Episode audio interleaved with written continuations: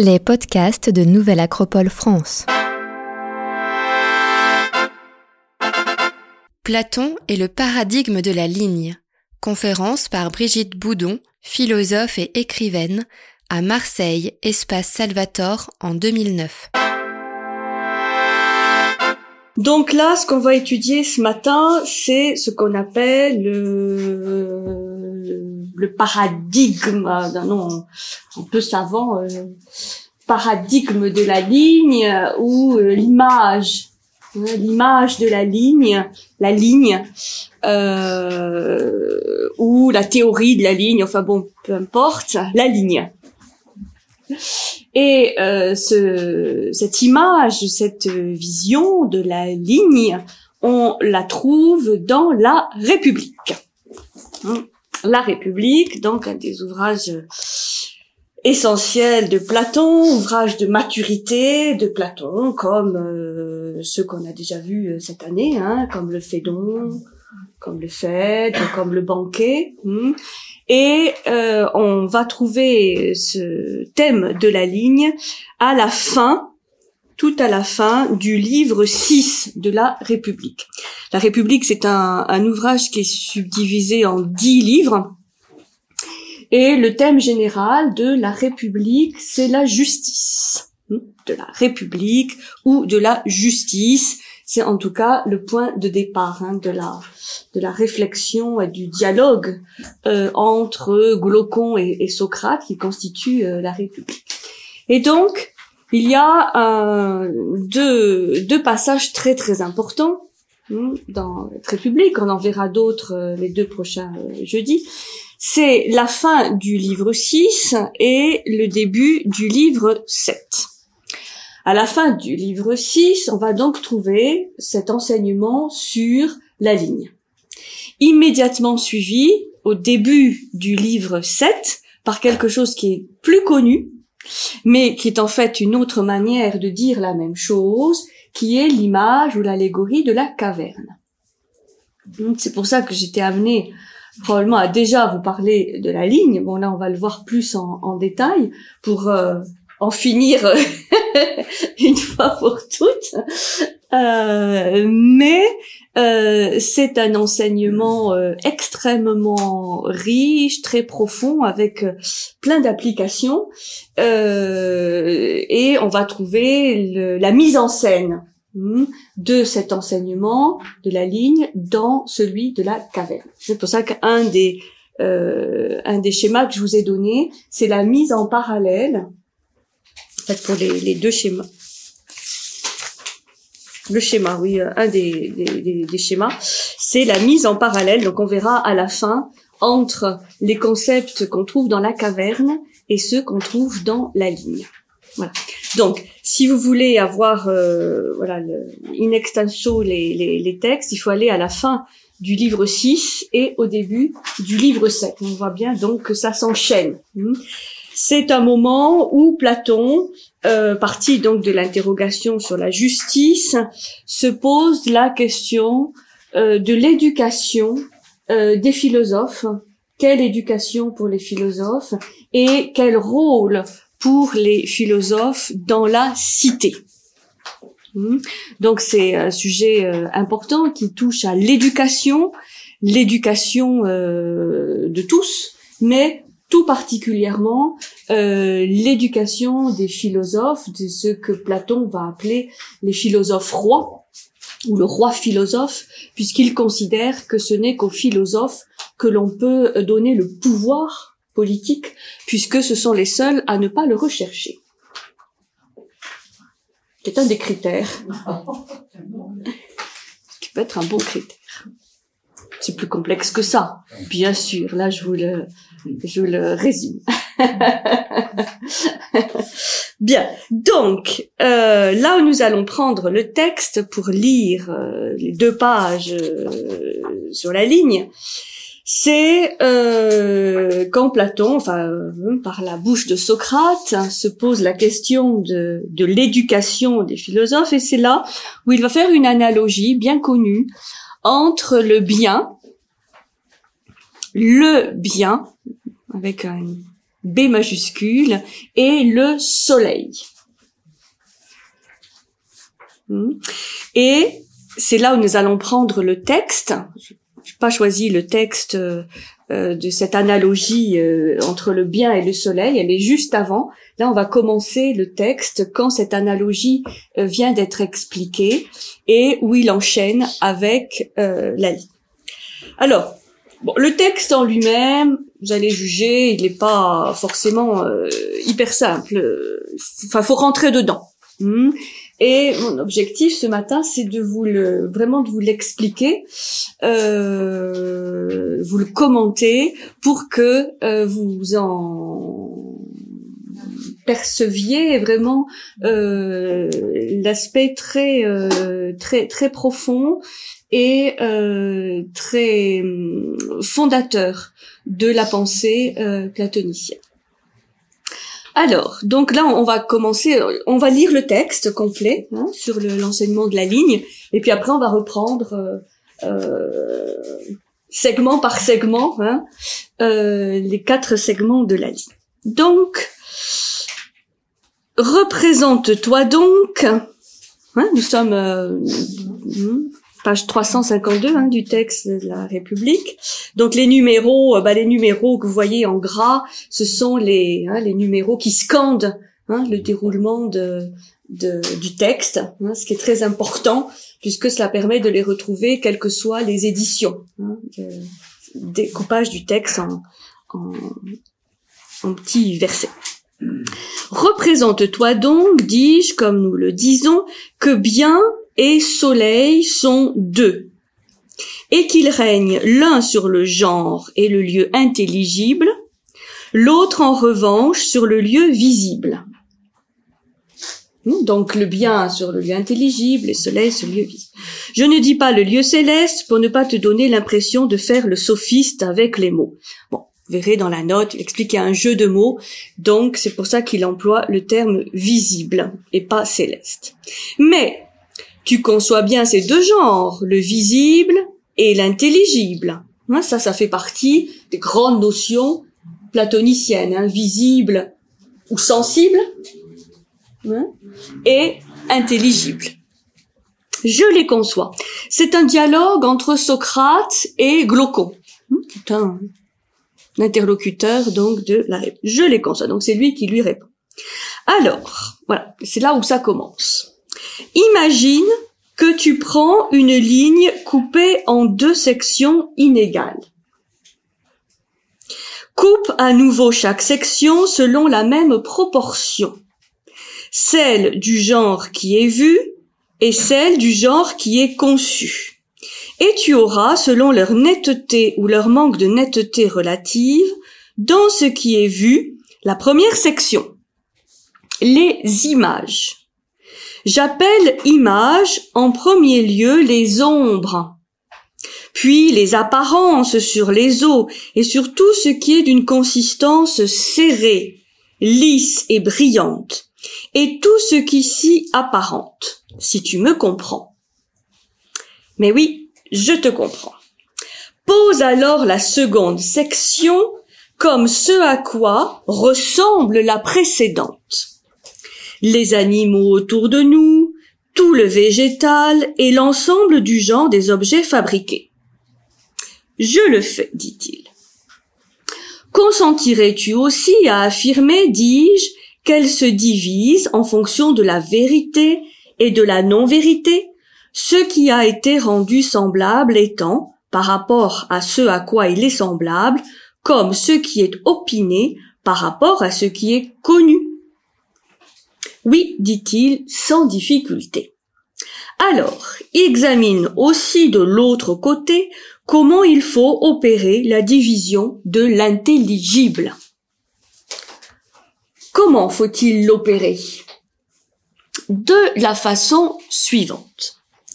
Dans la première partie de ce domaine, l'âme, usant comme d'image des choses précédemment imitées, est contrainte de chercher à partir d'hypothèses en procédant non pas vers un principe, mais vers une conclusion. Dans sa seconde partie, en revanche, elle progresse à partir d'une hypothèse vers un principe non hypothétique et sans recourir aux images dont use la première. Elle accomplit son parcours à travers les formes, à l'aide des formes elles-mêmes. Ce que tu dis, dit-il, je ne l'ai pas suffisamment compris. C'est rassurant.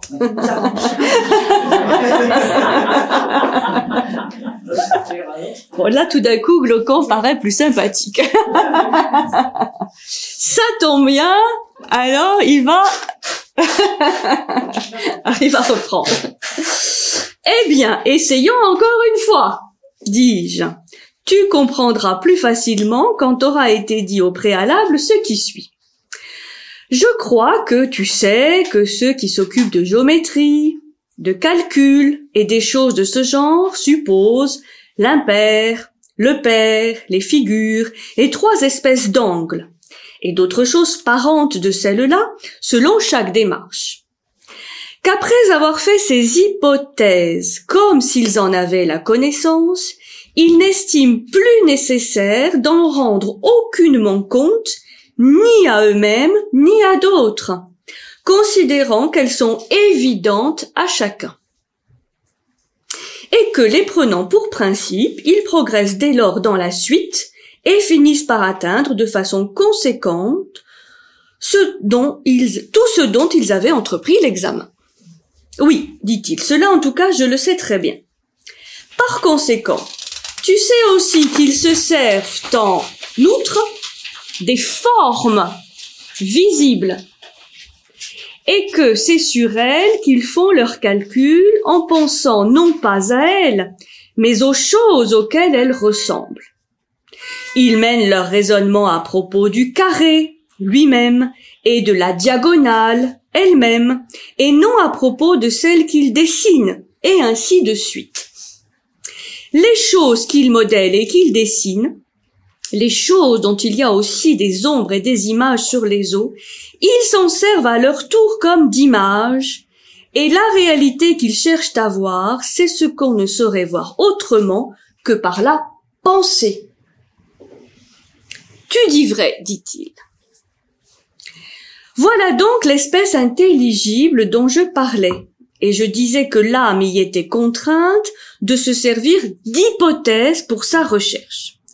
Qu'elle n'allait pas vers un principe, qu'elle n'était pas capable de remonter plus haut que les hypothèses, et qu'elle se servait comme d'image des choses elles-mêmes sur lesquelles ont été modelées les choses de la section d'en bas, ces choses étant considérées et estimées comme claires par rapport à leurs images. Je comprends, dit-il, tu parles de ce qui est traité par la géométrie et par les arts, parents de la géométrie comprends alors que par la seconde section de l'intelligible, je veux désigner ce à quoi le discours s'attache par la puissance du dialogue. Considérant les hypothèses non comme des principes, mais réellement comme des hypothèses, à savoir comme des bases pour prendre son élan de façon à parvenir jusqu'au non hypothétique, au principe du tout. Et, s'étant attaché à ce principe, il se tient aux conséquences découlant de ce principe, et redescend ainsi jusqu'à la conclusion sans du tout faire usage d'aucun élément sensible. C'est par les formes elles-mêmes, passant à travers elles, pour n'atteindre qu'elles, qu'il trouve sa conclusion dans des formes. Je comprends, dit-il, certes pas suffisamment, car tu me sembles parler là d'un travail considérable. Je comprends cependant que tu veux distinguer ce qui, dans ce qui est et qui est intelligible, est contemplé par le savoir issu du dialogue. Ce qui est plus clair que ce qui est contemplé par ce qu'on nomme des arts, pour lesquels ce sont les hypothèses qui sont principes. Dans ces arts, c'est certes par la pensée et non par les sens que ceux qui contemplent ces choses sont contraints de les contempler. Mais du fait qu'il les examine sans être remonté jusqu'à un principe, mais à partir d'hypothèses, il ne te semble pas avoir l'intelligence de ces choses qui cependant sont intelligibles, quand elles sont conçues à partir d'un principe. Or, tu me sembles appeler pensée et non pas intelligence la façon de penser des spécialistes de géométrie, comme celle des gens comparables, parce que tu considères la pensée comme située en quelque sorte au milieu entre l'opinion et l'intelligence. C'est de façon très satisfaisante, dis-je, que tu as assimilé cela. Fais correspondre, s'il te plaît, à ces quatre sections les quatre attitudes suivantes dans l'âme. L'intelligence à celle qui est le plus en haut, la pensée à la seconde, à la troisième attribue la conviction, et à la dernière la faculté de se fonder sur les ressemblances, et ordonne-les de façon proportionnée, en considérant que plus ce à quoi elle s'applique participe de la vérité, plus elle participe de la clarté. Je comprends, dit-il, et j'approuve, et je les mets en ordre de la façon que tu dis. Et donc là, vous avez le petit schéma de la façon que tu dis, perception des ressemblances, conviction, pensée, intelligence. Voilà le texte sur la ligne.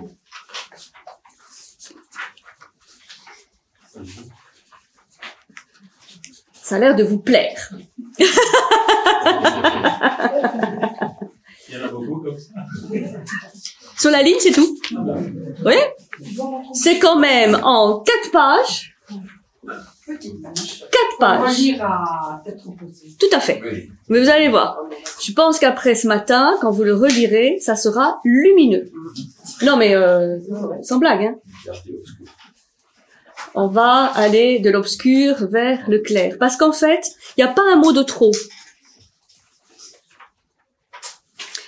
Ça semble évidemment euh, assez abstrait et très dense. Ça l'est, c'est dense, mais vous allez voir que euh, c'est pas compliqué. Pas du tout compliqué. Euh, au moins la théorie.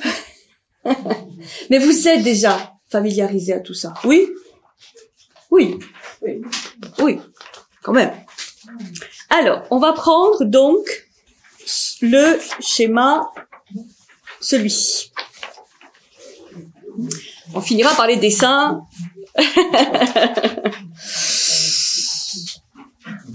donc, on va aller doucement et sûrement. donc, ce qu'on appelle cet enseignement, euh, la ligne, c'est que on a effectivement une ligne. Une ligne verticale qui va représenter à la fois les différents euh, degrés de l'être, différentes strates, différents degrés, différents niveaux de, de l'être, mais aussi et surtout les différents niveaux ou modes de connaissance. C'est-à-dire, où est-ce que l'on peut se situer pour connaître? C'est ça qui va nous donner euh, des clés très intéressantes pour décrypter, décoder le réel. Puisque ce, cet enseignement nous explique que l'on peut se situer par rapport au réel, par rapport à la vie, par rapport aux autres, par rapport à, au monde, dans, à différents niveaux. Dans différentes couches, comme des strates, hein, des couches géologiques, euh, hein, comme quand on fait des fouilles archéologiques, on est amené à découvrir des strates différentes, avec des objets différents et de plus en plus anciens, ou pas, s'il y a eu des tremblements. Euh, bref, que on est amené selon le plan où l'on se situe, à ne pas voir les mêmes choses.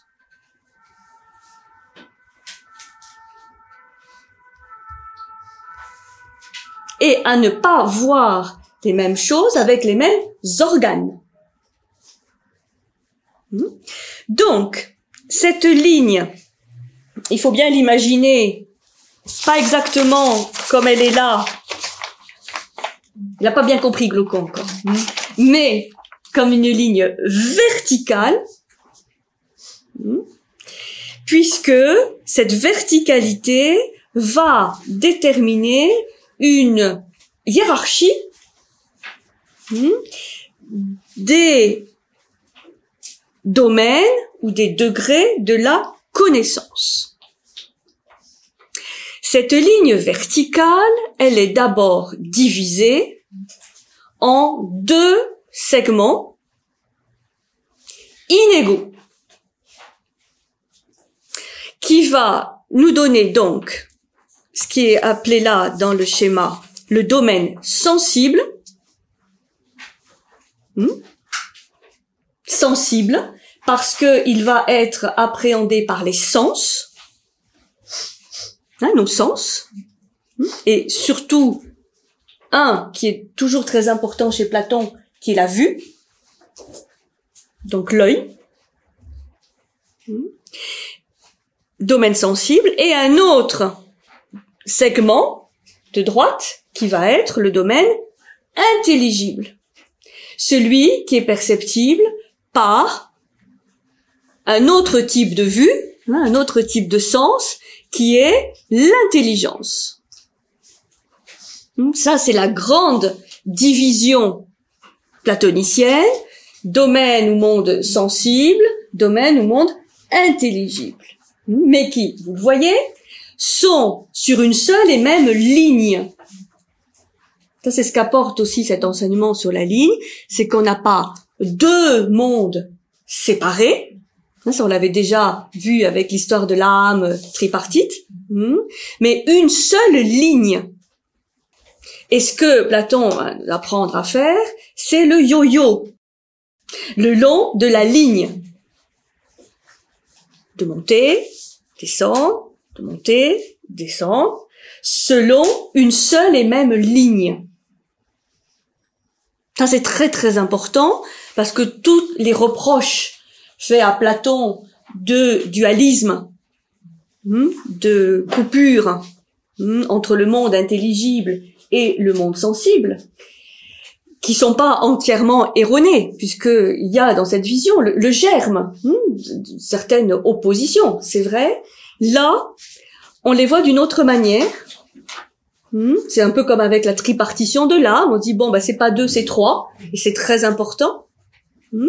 Bon là on voit que c'est une seule et même ligne. Bien sûr, avec une hiérarchie, avec ce qui est considéré, voyez, en bas plus obscur et en haut plus clair. Hmm? Donc en, montant, on va voir qu'on se rapproche de ce qui est pour Platon investi de plus de réalité que ce qui est en bas, ça c'est évident. Mais il n'en demeure pas moins que c'est une seule ligne. J'insiste parce que quand il va essayer de définir ce qu'est un philosophe, il va définir le philosophe comme celui qui fait de manière permanente ce chemin d'aller-retour. Pas celui, comme on aurait pu le penser, est accroché, par exemple, au monde d'en haut. Pas du tout. Parce que le fait d'être accroché à un segment de la ligne, quel qu'il soit, est source de vision et de comportement erroné. Ça, il faut que ce soit très clair pour ne pas euh, se tromper sur le lieu du philosophe. Philosophe comme étant pour Platon euh, le modèle à suivre pour tout être humain.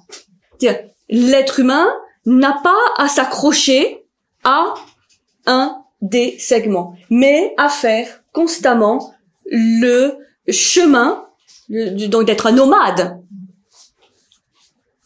hmm, le long de cette ligne. C'est pour ça, là j'anticipe un peu, quand on voit, euh, quand on lit le texte sur la caverne, il est hors de question ce que, que celui qui en est sorti reste. Il faut qu'il revienne, qu'il retourne, qu'il redescende, quitte à ce qu'on le pousse, s'il n'a pas envie. Ça, c'est là, pour Platon, la spécificité humaine. Bon. Alors, donc, ce que l'on constate, parce que en observant cette ligne, on voit qu'il y a un domaine qui est plus grand que l'autre, qui est plus long. Après, vous ferez les mesures. Quel est le plus long? Le sensible. Le sensible. Alors, là, je vous amène un élément qui n'est pas dans le texte, mais qui est dans d'autres textes, comme par exemple le, le Timée, où et donc il fait la, la, base d'un certain nombre d'interprétations que je vais vous livrer, vous pourrez rechercher, sur comment est divisée cette ligne. D'abord, entre les deux segments, ce que dit Platon dans le texte, c'est que ces deux segments sont inégaux. Il y en a un plus grand que l'autre. Et quand on va subdiviser à leur tour les deux domaines, sensibles et intelligibles, on utilisera le même critère, la même proportion. Bon, ça c'est quelque chose que vous connaissez sûrement, c'est la fameuse proportion dorée. Hmm, ce qu'on appelle aussi le nombre d'or. Le nombre d'or, la proportion dorée, la divine proportion, hmm, qui a été redécouverte, euh, je puis dire pas redécouverte, par certains artistes de la Renaissance, hein, comme Michel-Ange, qui l'a bien euh, explicité, mais qui était connu euh, de tous nos grands euh, constructeurs, bâtisseurs de pyramides, de cathédrales, euh, de temples grecs, hmm, qui est une proportion, c'est-à-dire un rapport entre deux nombres hmm, ou deux quantités. Hmm. Donc, ce nombre d'or qui a une valeur mathématique, est en fait un rapport. Hmm? Alors, vous vous rappelez hein, euh, comment on définit cette euh, proportion? C'est bon, là vous pouvez l'utiliser euh, avec le le segment hein, droite qui est là. La construction donc de ces segments est conditionnée par ce nombre d'or qui est définie par en fait une équation qui est que par exemple prenons le domaine sensible et le domaine intelligible. Domaine sensible, vous voyez, c'est A, D. Et domaine intelligible, D, B. Donc, comment on place hein, la, division, hein, le curseur pour définir les deux segments selon l'équation AD, c'est-à-dire le grand segment sur le petit BD ou DB, hein, AD sur donc le grand sur le petit est égal à la totalité du segment donc AB sur le plus grand. C'est-à-dire la, définition hein, de, cette proportion, c'est que le rapport du plus grand au plus petit est égal au rapport de la totalité au plus grand. Il n'y a qu'un seul endroit où on puisse placer le curseur pour trouver cette proportion, qui est donc une proportion, un rapport d'harmonie. Hmm? C'est clair que pour les pour Platon, pour les Grecs, c'était un rapport d'harmonie. C'est pour ça que c'est un, un, un nombre qui va être ensuite utilisé pour euh, des constructions que l'on souhaite harmonieuses. Hmm. Donc, ce nombre a été appelé phi, hmm, Phidias, fameux euh, sculpteur grec. On dit qu'il a utilisé, comme beaucoup d'autres, cette proportion pour euh, construire, hein, pour euh, faire ces, ces, merveilleuses sculptures, puisque ce nombre d'or n'est pas simplement utilisé en architecture, mais s'il est un rapport d'harmonie, il est dans la nature, il est dans l'homme, il est dans les plantes. Donc là, vous avez toute une littérature tout à fait intéressante sur où est-ce qu'on trouve ce nombre d'or. Dans les la construction du cœur des tournesols, euh, dans les coquillages, les coquillages, euh, notamment les du type euh, nautile, hein, tout ce qui est euh, dans le développement hein, logarithmique des, des, de ces éléments naturels, obéissent à ce nombre d'or, puisqu'on va trouver des rectangles d'or, on va trouver des formes géométriques qui sont en nombre d'or. Et l'homme lui-même, si vous regardez le fameux schéma de Léonard de Vinci, hein, de l'homme euh, inscrit dans un carré, dans un cercle, hein, eh bien, euh, va donner ce nombre d'or, puisque des, des vérifications euh, par rapport au nombril, oui, qui il y a une division en, dans le sens vertical et horizontal. Nombril va diviser le corps dans ces deux segments inégaux, selon cette proportion. Donc, qui est égal à 1,618. Alors attention, hein, si, si, si, vous le faites sur vous et que vous c'est pas tout à fait au millimètre près, hein, n'en faites pas une maladie. bon, donc c'est une proportion inscrite dans la nature. Hein. Une autre façon de dire plus mathématique, c'est racine de 5 plus 1 sur C'est ça donc qu'on appelle le fameux nombre d'or. Il y avait une émission il n'y a pas très longtemps sur le Parthénon, sur les restaurations du Parthénon. Et bien, ils expliquaient, euh, entre autres, qu'il y avait, ils avaient redécouvert cette, cette proportion d'harmonie hein, dans les constructions du Parthénon. Donc, la construction des segments euh, de cette ligne est commandée par un rapport donc d'harmonie proportion entre euh, les segments. Et lorsqu'il faudra subdiviser la, le domaine sensible entre, voyez, le domaine des images et le domaine des réalités sensibles, ce sera la même proportion qui sera utilisée, hein, le même critère. Quand on dit que la tête le visage doit faire un septième du corps, c'est en relation avec le nombre d'or? Oui. Voilà. Donc, ce qui est important, c'est que le rapport analogique entre les deux domaines de l'être, donc sensible et intelligible, se présente sous la forme d'une proportion.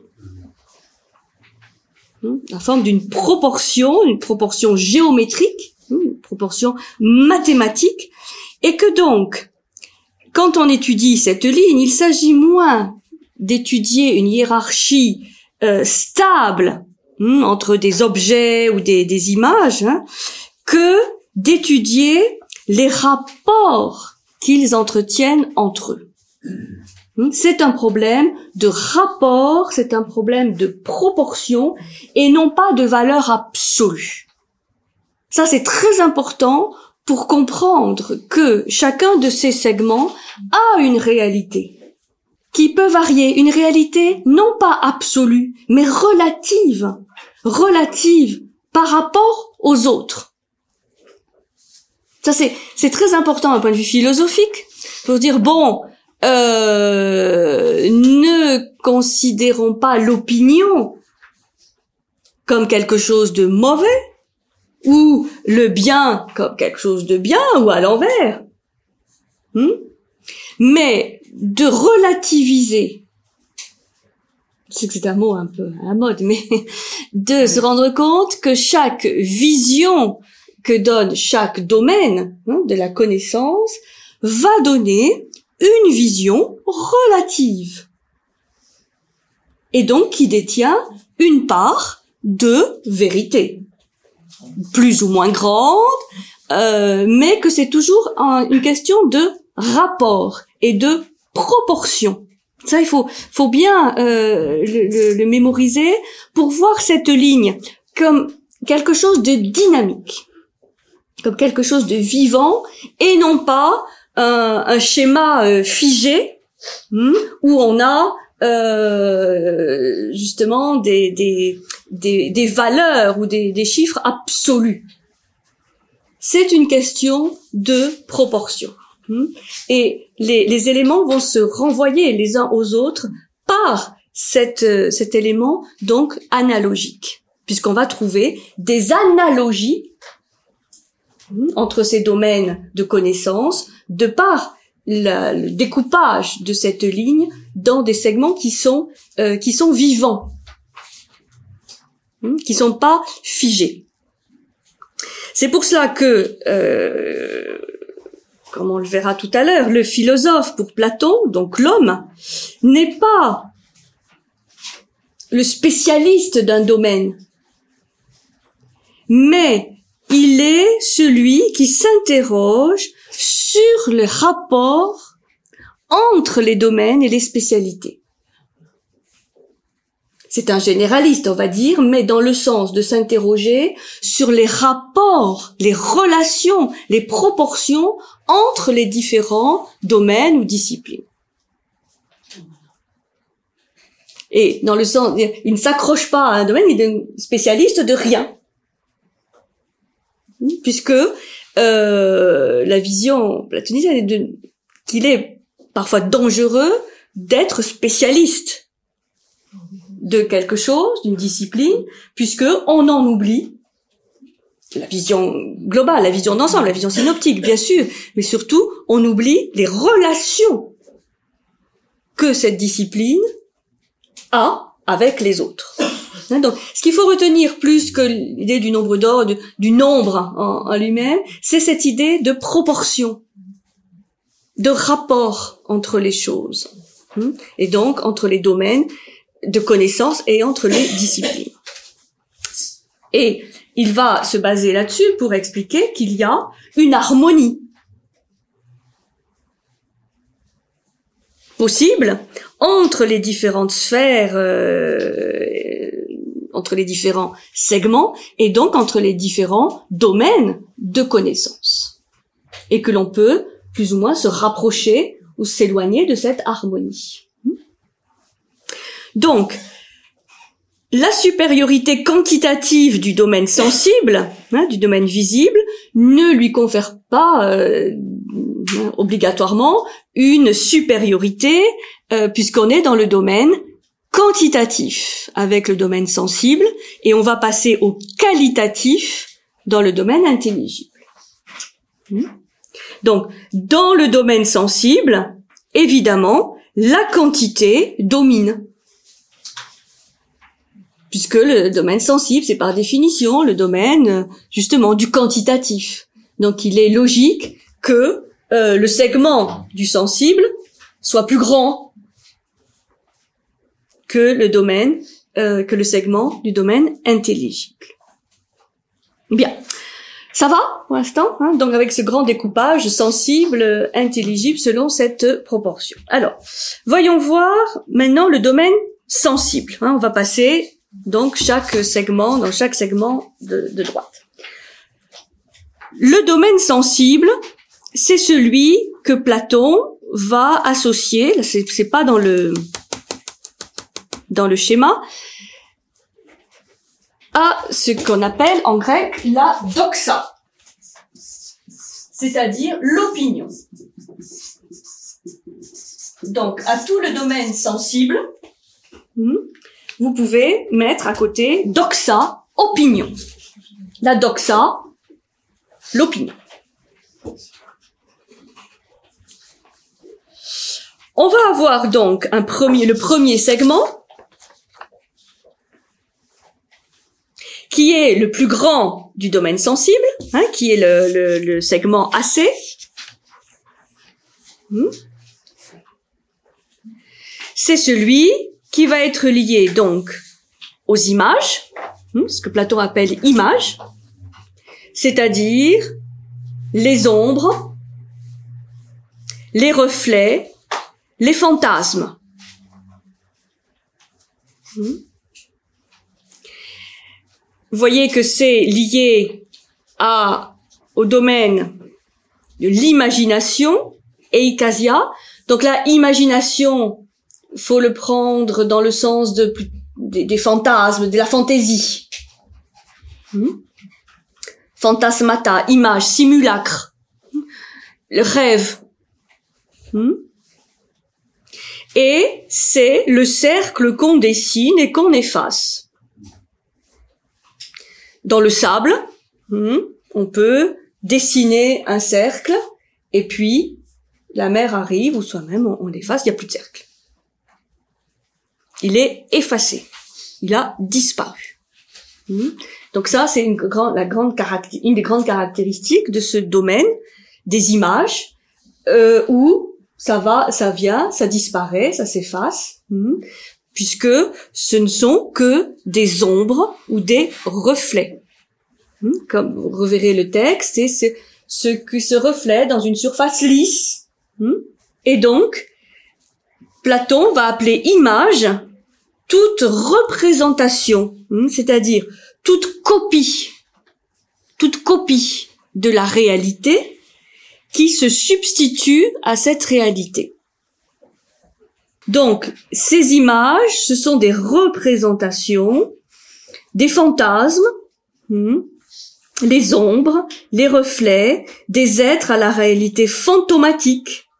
Et là, je fais référence à faire comprendre un autre texte qu'on trouve aussi dans la, République, où Platon définit trois modes de réalité hein, qu'on va trouver ici aussi. En partant du, du haut, je peux dire, il y a, il, prend l'exemple de dans le livre 10 du lit, d'un lit. Hmm? C'est un objet euh, très euh, connu, euh, trivial il dit il y a la forme ou l'idée du lit.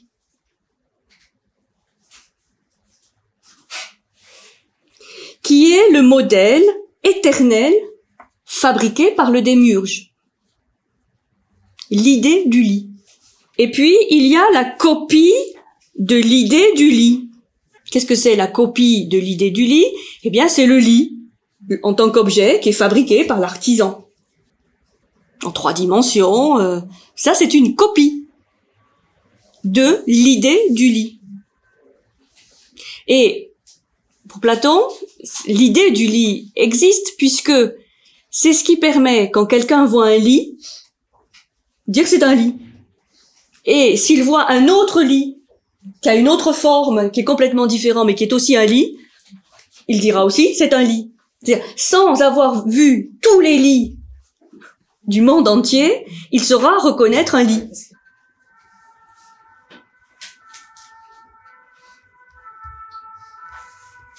Et à ne pas voir les mêmes choses avec les mêmes organes. Hmm? Donc, cette ligne, il faut bien l'imaginer, pas exactement comme elle est là. Il n'a pas bien compris Glaucon encore. Hmm? Mais comme une ligne verticale, puisque cette verticalité va déterminer une hiérarchie des domaines ou des degrés de la connaissance. Cette ligne verticale, elle est d'abord divisée en deux segments inégaux qui va nous donner donc ce qui est appelé là dans le schéma le domaine sensible, hmm, sensible, parce que il va être appréhendé par les sens, hein, nos sens, hmm, et surtout un qui est toujours très important chez Platon, qu'il a vu, donc l'œil, domaine sensible, et un autre segment de droite qui va être le domaine intelligible. Celui qui est perceptible par un autre type de vue, hein, un autre type de sens, qui est l'intelligence.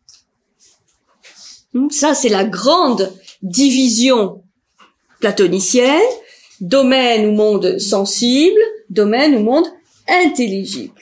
Mais qui, vous le voyez, sont sur une seule et même ligne. Ça, c'est ce qu'apporte aussi cet enseignement sur la ligne, c'est qu'on n'a pas deux mondes séparés. Hein, ça, on l'avait déjà vu avec l'histoire de l'âme tripartite. Hmm, mais une seule ligne Et ce que Platon va apprendre à faire, c'est le yo-yo. Le long de la ligne. De monter, descendre, de monter, descendre, selon une seule et même ligne.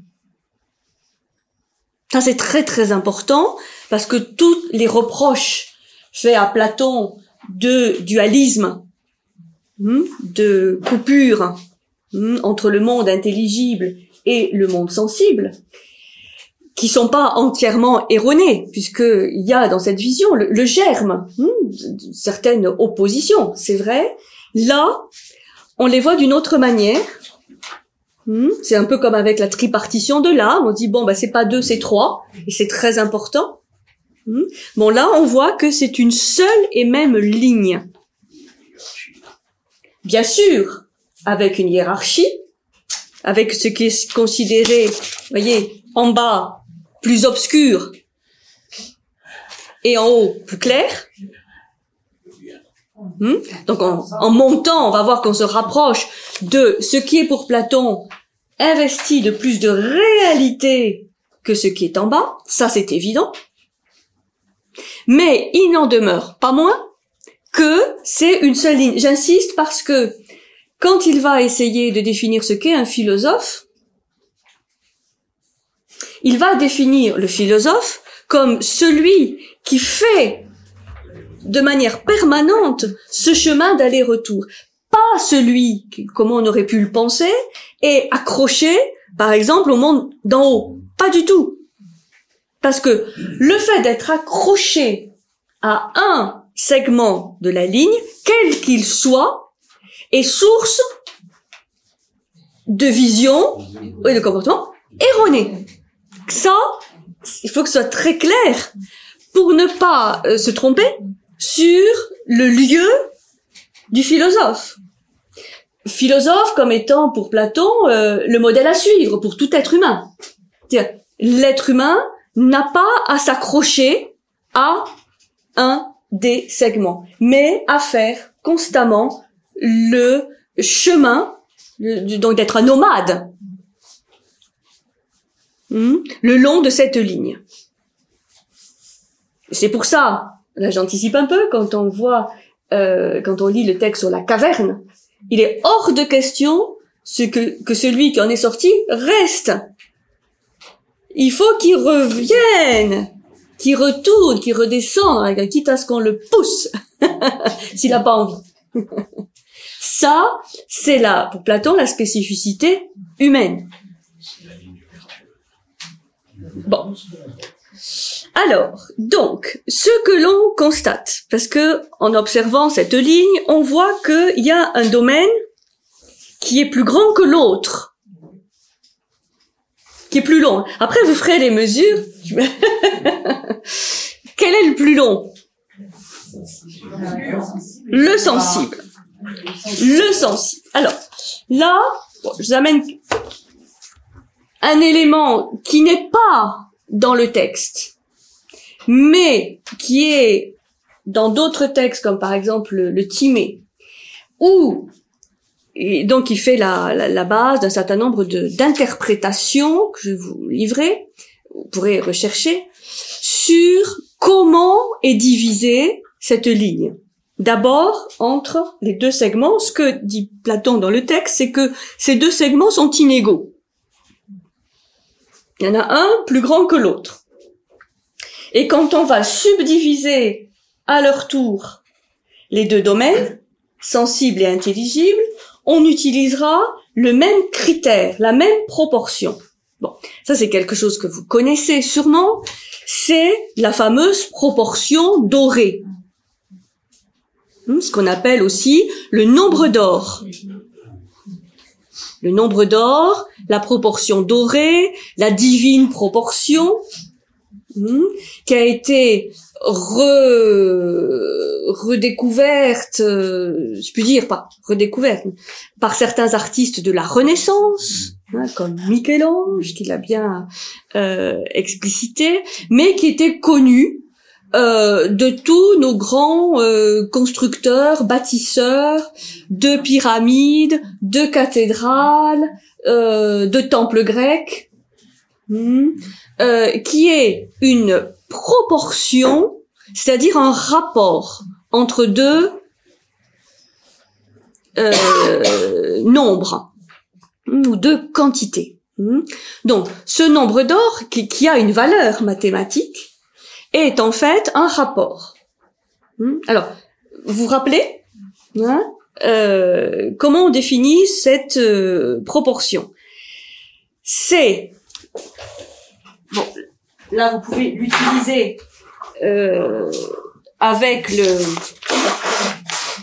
le segment, hein, droite qui est là. La construction donc de ces segments est conditionnée par ce nombre d'or qui est défini par en fait une équation qui est que par exemple prenons le domaine sensible et le domaine intelligible. Domaine sensible, vous voyez, c'est A, D. Et domaine intelligible, D, B. Donc, comment on place hein, la, la division, hein, le curseur pour définir les deux segments selon l'équation AD, c'est-à-dire le grand segment, sur le petit BD ou DB, hein, AD sur donc le grand sur le petit est égal à la totalité du segment donc AB sur le plus grand. C'est-à-dire la, définition hein, de, de cette proportion, c'est que le rapport du plus grand au plus petit est égal au rapport de la totalité au plus grand. Il n'y a qu'un seul endroit où on puisse placer le curseur pour trouver cette proportion, qui est donc une proportion, un rapport d'harmonie. Hmm? c'est clair que pour les Platon, pour les Grecs, c'était un rapport d'harmonie. C'est pour ça que c'est un, un, nombre qui va être ensuite utilisé pour euh, des constructions que l'on souhaite harmonieuses. Donc, ce nombre a été appelé phi, hmm, Phidias, fameux euh, sculpteur grec. On dit qu'il a utilisé, comme beaucoup d'autres, cette proportion euh, pour euh, construire, hein, pour euh, faire ces, ces, merveilleuses sculptures, puisque ce nombre d'or n'est pas simplement utilisé en architecture, mais s'il est un rapport d'harmonie, il est dans la nature, il est dans l'homme, il est dans les plantes. Donc là, vous avez toute une littérature tout à fait intéressante sur où est-ce qu'on trouve ce nombre dans les la construction du cœur des tournesols, euh, dans les coquillages, les coquillages, euh, notamment les du type euh, nautile, hein, tout ce qui est dans le développement hein, logarithmique des, des, de ces éléments naturels, obéissent à ce nombre d'or, puisqu'on va trouver des rectangles d'or, etc. On va trouver des formes géométriques qui sont en nombre d'or. Et l'homme lui-même, si vous regardez le fameux schéma de Léonard de Vinci, hein, de l'homme euh, inscrit dans un carré, dans un cercle, hein, eh bien, euh, va donner ce nombre d'or, puisque des, des vérifications euh, par rapport au nombril, oui, qui il y a une division en, dans le sens vertical et horizontal. Le nombril va diviser le corps dans ces deux segments inégaux, selon cette proportion. Donc, qui est égal à 1,618. Alors attention, hein, si, si, si, vous le faites sur vous et que vous c'est pas tout à fait au millimètre près, hein, n'en faites pas une maladie. bon, donc c'est une proportion inscrite dans la nature. Hein. Une autre façon de dire plus mathématique, c'est racine de 5 plus 1 sur 2.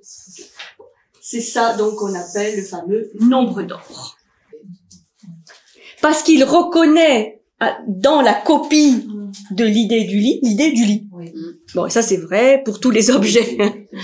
bon, bon. Donc, l'idée du lit, la copie de l'idée du lit, qui est le lit, euh, l'objet fabriqué, et la copie de la copie de l'idée du lit, c'est-à-dire la copie du lit, qui est, par exemple, une peinture qui représente un lit et qui est en, par exemple, deux dimensions, hein, si on a un tableau. Donc, ça, c'est toute la, la base de ce que dit Platon, en disant que le tableau, c'est un simulacre, c'est trompeur, parce que on ne le voit qu'en deux dimensions, alors que l'objet réel est en trois dimensions. Bon, il reviendrait aujourd'hui il verrait les images en 3D, hein, euh, les cinémas euh, MK2 là, euh, hein, euh, où on va sur la lune avec les lunettes. Vous avez les, les cinémas en 3D maintenant qui vient de qui vient d'ouvrir. bon, là ça serait un peu différent, mais ça n'en resterait pas moins une image, puisque si on enlève les lunettes spéciales, bon, on retombe dans un, un film classique. Donc, c'est un système, là, je, partie du haut, un système de copie. L'idée du lit, la copie de l'idée et la copie de la copie. C'est pour ça que pour euh, Platon, et là il y a eu pas mal d'interprétations sur ce sujet, tout ce qui est art, pictural, la peinture, hein, pour Platon c'est trompeur. C'est un simulacre. C'est faux, quelque part, puisque ça euh, trompe l'essence et ça manque de profondeur.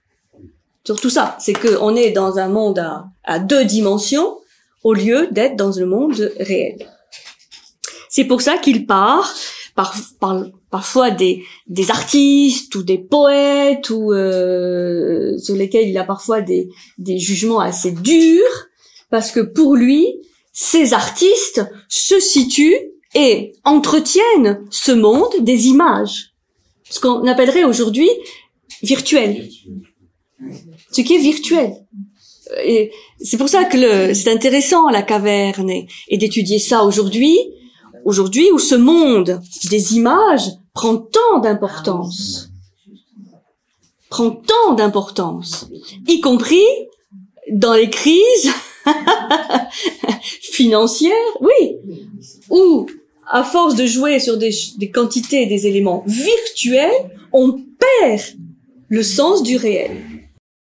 Non, d'un certain réel. Mais je veux dire que avec la dématérialisation, j'ai connu, voilà, je ne vais pas vous parler de la crise, mais ce qui est intéressant, on dit, ah, là, il y a crise financière, et puis il y a comment elle va rejaillir sur l'économie réelle. Il y a ces termes réels et financière, comme si tous ces flux financiers n'étaient pas réels. Donc, pour Platon, ils ont une certaine réalité, mais on est dans le monde de l'image, du virtuel, parce que rien des flux, tous ces flux financiers, il n'y a rien qui bouge. Les marchandises bougent pas. Tout est une question de d'écriture. C'est pour ça que si on s'accroche à ce monde, on peut vivre dans un monde totalement artificiel, virtuel, où on peut vraiment décrocher des autres segments, et notamment de celui qui est juste au-dessus, qui est celui de la réalité euh, tangible, concrète, quoi. Très intéressant, surtout par rapport à l'éducation, parce que c'est quand même ce qui euh, intéresse Platon. Euh... Donc ce n'est pas un jugement de valeur sur ce monde. Ce monde existe, mais il faut pouvoir le replacer à sa place et qu'il ne prenne pas plus de place ce qui est que ce qui est dicté par l'harmonie naturelle.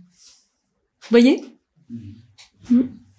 Donc, le premier segment assez, c'est les ombres, les reflets, les fantasmes, tous ces, ces créations qui sont des simulacres de, de, réalité hmm, et euh, qui sont un peu superficiels, euh, trompeurs, hein, sans profondeur véritable, véhiculant donc des opinions.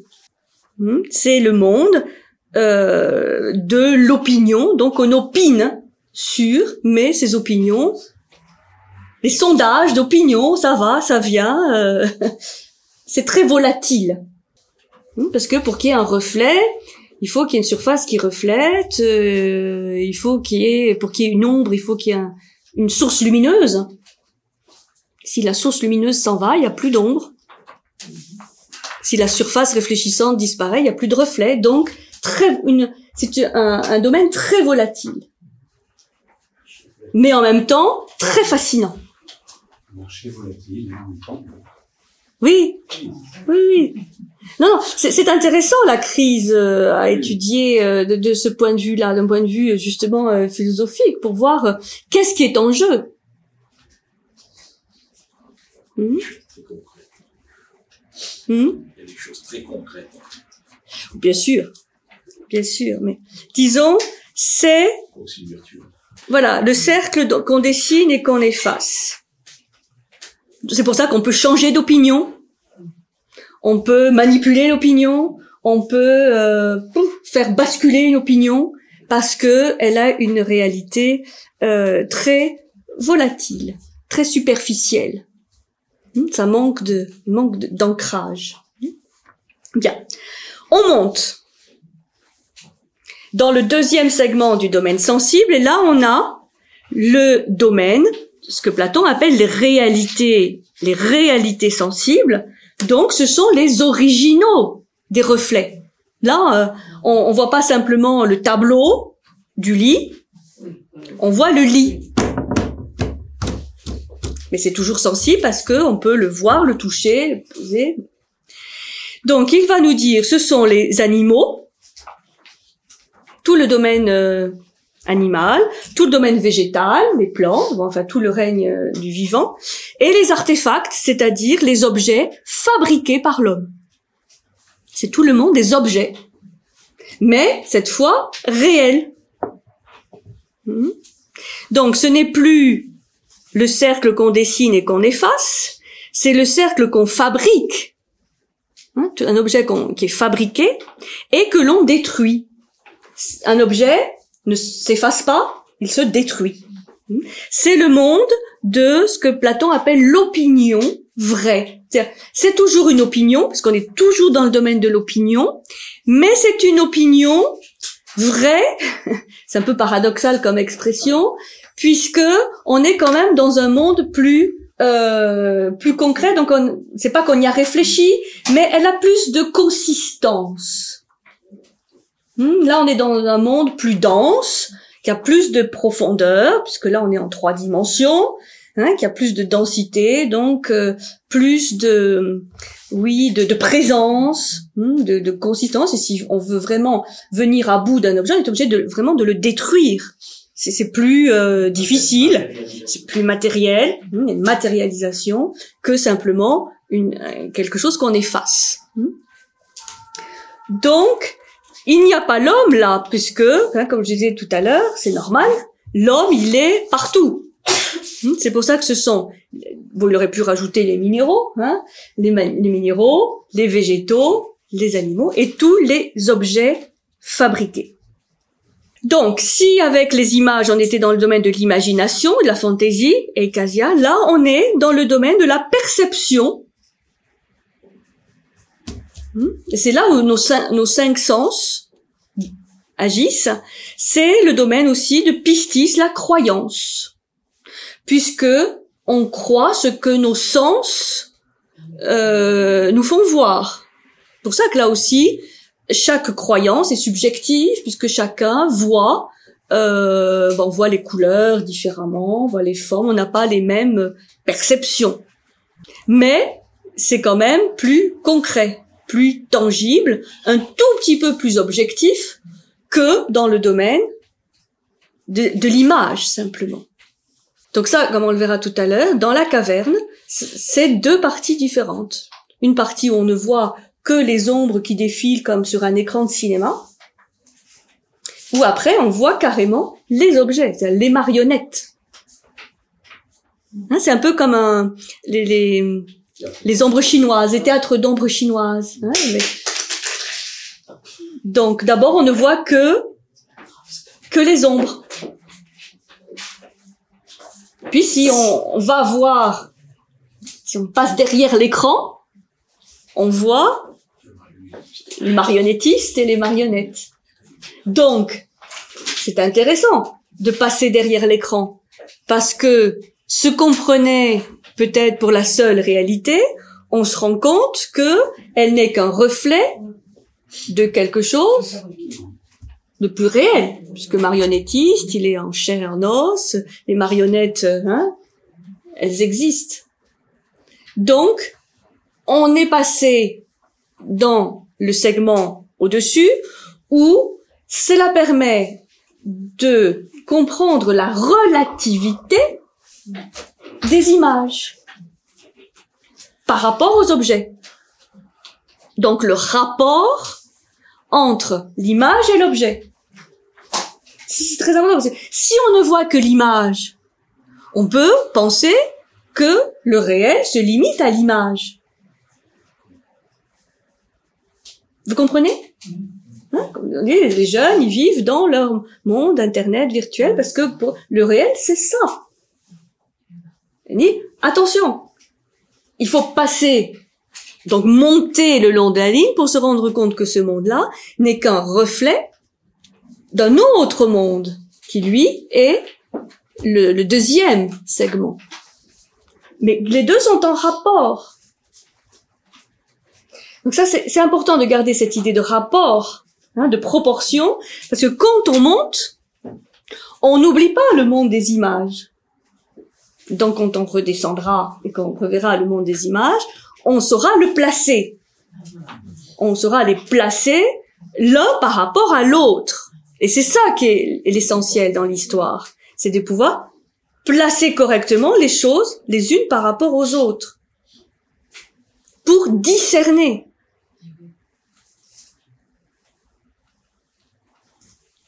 Hmm? Ça va? Vous avez compris non, non, mais bon. Donc, domaine sensible, le plus grand. Vous voyez, on a déjà fait là presque les deux tiers du show. Donc, copie de la copie, hein, et copie. Alors, ça va, on continue? Oui, hein, continue. Hein. Le domaine intelligible. Donc, lui aussi se subdivise en deux. Selon la même proportion. Ça, Platon nous le dit bien. Selon la même proportion. Donc, on utilise le même rapport. C'est intéressant parce que ça veut dire, vous referez les calculs hein, euh, chez vous, que on a deux segments égaux. CD égale DE. C'est-à-dire, hein, le segment le plus petit du monde sensible est égal au plus grand du monde intelligible. C'est intéressant. Oui, ils sont égaux. De par cette euh, proportion d'harmonie, ils sont égaux. Et ça, c'est très important. Parce que, de la même manière qu'on est monté hein, de l'image à l'objet, on va monter de l'objet à l'hypothèse.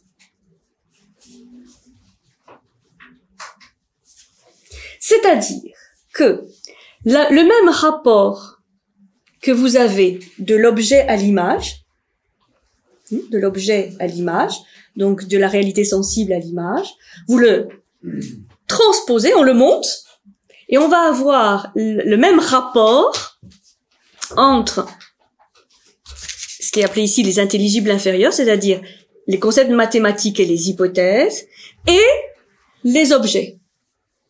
Ça veut dire que par analogie, les objets vont être considérés comme des images par les mathématiciens. Et c'est pour ça que les mathématiciens vont se servir de figures géométriques qui vont dessiner des images. Le triangle, le carré, le cercle. Tout ça, c'est les images, c'est des objets. Hmm, qui vont être considérés par eux comme des images. Donc, c'est le, le même rapport hmm, qui monte d'un cran. Hein, c'est comme en musique, puisque ça a à voir avec les harmonies musicales, les, les systèmes d'octaves. Vous savez Il y a la gamme do, ré, mi, fa, sol, la, si, do. Cette gamme, on peut la, euh, la chanter ou la jouer à différents octaves.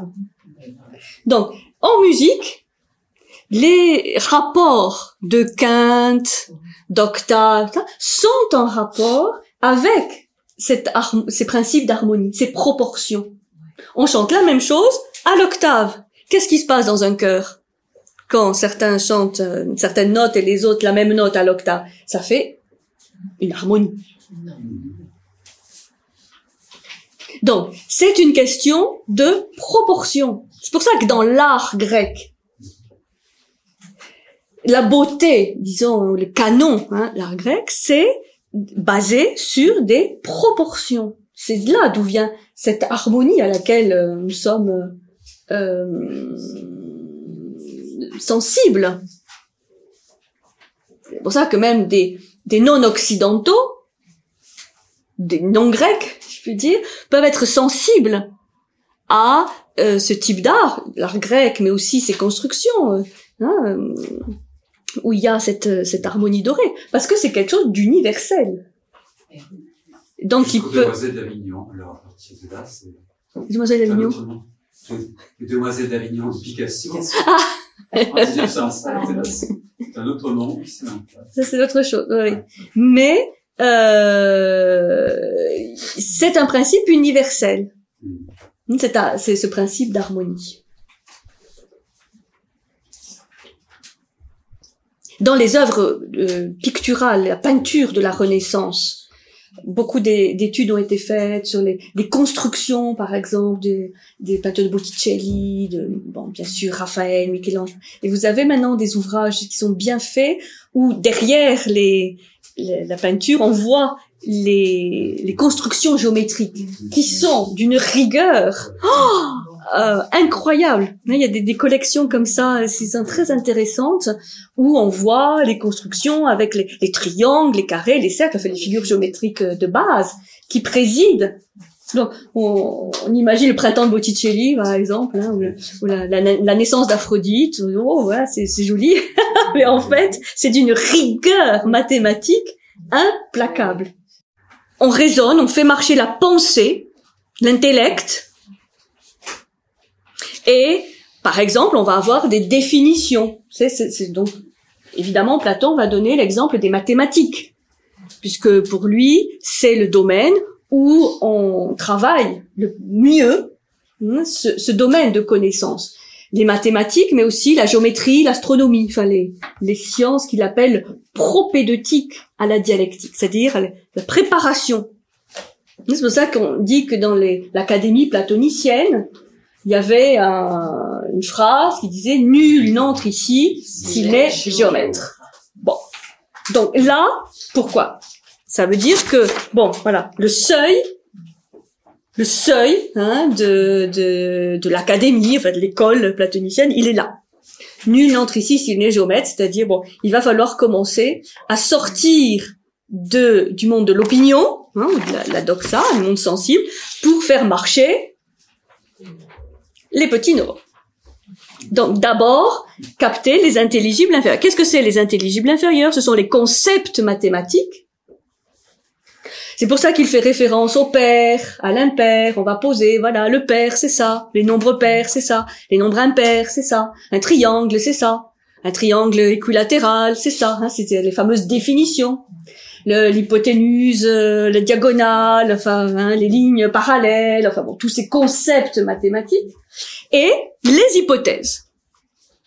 Ça, c'est le concept d'hypothèse, il est fondamental là, puisque ce monde de l'intelligible inférieur fonctionne à partir d'hypothèses. ça va Ah, Du neurone, hein, ça. S'il fait trop chaud, on va couper. Hein.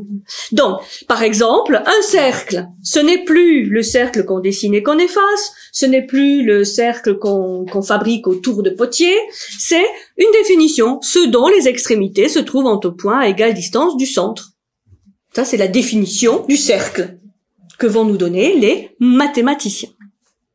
Alors, on est dans le domaine donc du raisonnement. Ce que va nous expliquer euh, Platon, c'est déjà que de passer là, c'est une conversion. C'est-à-dire, oui, c'est-à-dire que il y a déjà un effort, un effort pour se convertir, c'est-à-dire tourner le regard vers autre chose que le monde sensible. Et qui va regarder à partir de là? Ce n'est plus l'œil physique, c'est l'œil de l'âme. Je dirais pas hein, qu'en faisant des mathématiques, mais déjà c'est la, la pensée, c'est-à-dire le fait de chercher à raisonner et à trouver à partir d'hypothèses des chaînes de raisonnement logiques. Là, c'est ce qu'on fait en mathématiques. Si hein, on fait des hypothèses et après on voit, en fonction de l'hypothèse qui a été prise, qu'est-ce que ça donne. Donc, c'est là où Platon nous explique que dans ce domaine, on part d'une hypothèse, on fait des enchaînements de raisonnement, hein, on résout des équations, hein, et on arrive à une conclusion. Ça, c'est très très important. C'est comme un déroulement horizontal, partir de l'hypothèse jusqu'à la conclusion. Si, hein, vous vous rappelez, hein, les cours de maths, si petit a est plus grand que petit b, si petit b est plus grand que petit c, alors, là, bon, on arrive, donc on part d'une hypothèse, on arrive à la conclusion. Alors, ce que Platon nous explique, c'est que, une fois qu'on est arrivé à la conclusion, parfois, on oublie l'hypothèse de départ. Et c'est là le piège hein, de ce monde, c'est de s'accrocher à ce, ce domaine, c'est de prendre sa conclusion comme quelque chose d'absolu.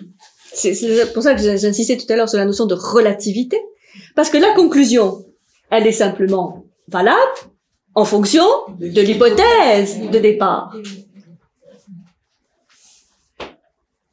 C'est pour ça que le mathématicien doit être très humble.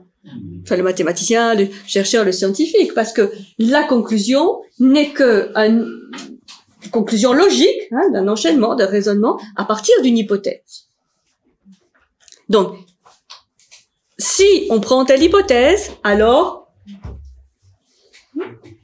Hein, Et aujourd'hui, on, on est confronté à plein de choses comme ça, euh, hein, par rapport, par exemple, à la Ah, planète, etc. Bon, oui. Si on continue à consommer de la même manière, alors il nous faut deux planètes, trois planètes. euh, voilà, on arrive à telle conclusion. Mais évidemment, si on veut faire croire que la conclusion, euh, elle est, elle sera forcément celle-ci, on oublie de dire qu'on est parti de telle hypothèse. Hein, donc on, on érige la conclusion en quelque chose d'absolu ou en principe ou quelque chose de, de, de valable, ce ce qui est faux, puisqu'il faut toujours relier la conclusion. La méthode, elle est, euh, elle est magnifique. Parce que c'est même une méthode que Platon va, va conseiller dans l'éducation et comme préparation à ce qui suit. Mais le raisonnement logique, tout à fait, c'est indispensable parce que ça fait marcher notre capacité bah, de, de raisonnement et de, de- logique. hein. Mais pour Platon, c'est relativement horizontal. C'est-à-dire que là, on est dans ce domaine des intelligibles inférieurs, mais on ne remonte pas au principe. C'est pour ça qu'il va opposer le travail des mathématiciens au travail des dialecticiens, qui, eux, vont monter dans le dernier segment, tout en haut, euh, des intelligibles supérieurs. Donc, voyez comment les, les, choses montent. De la même manière qu'on avait les images et les objets, les mathématiciens vont prendre les objets comme des images. Et ça, c'est un autre critère pour Platon. Les mathématiciens utilisent des figures, utilisent des formes. Donc, ils utilisent des supports du monde sensible. Sauf peut-être aujourd'hui les mathématiciens, là aussi, euh, qui sont euh, hyper virtuels, mais sinon, hein, en cours de mathématiques, et on descend, on dessine des triangles, des carrés, des cercles, des équations, tout ça, un support sensible. Ce qui ne sera pas le cas du dernier segment, où là, il n'y a plus aucun support sensible. Nous sommes dans le domaine de l'abstraction pure. C'est pour ça qu'il l'appelle ce monde les intelligibles supérieurs. C'est là où on va trouver les idées, les fameuses idées. Noésis, l'intellection, l'intelligence.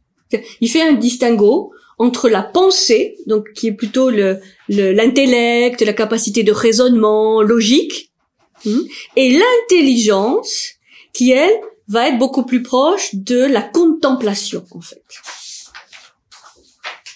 puisque là, il n'y a plus aucun support sensible.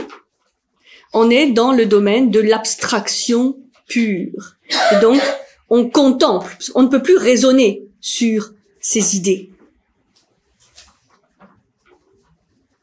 Ça va? C'est là où on va trouver le beau, le bon, le juste. Et vous voyez que là, dans le schéma, on a mis le bien, c'est ou le vrai, comme le principe, le principe qui, qui les chapeaute tous, et qui est cette fameuse expression barbare qu'on trouve dans le texte, qui est an hypothétique, c'est-à-dire au-delà des hypothèses. Et alors là, c'est encore un cran vraiment euh, au-dessus, puisque le, le raisonnement n'y accède pas.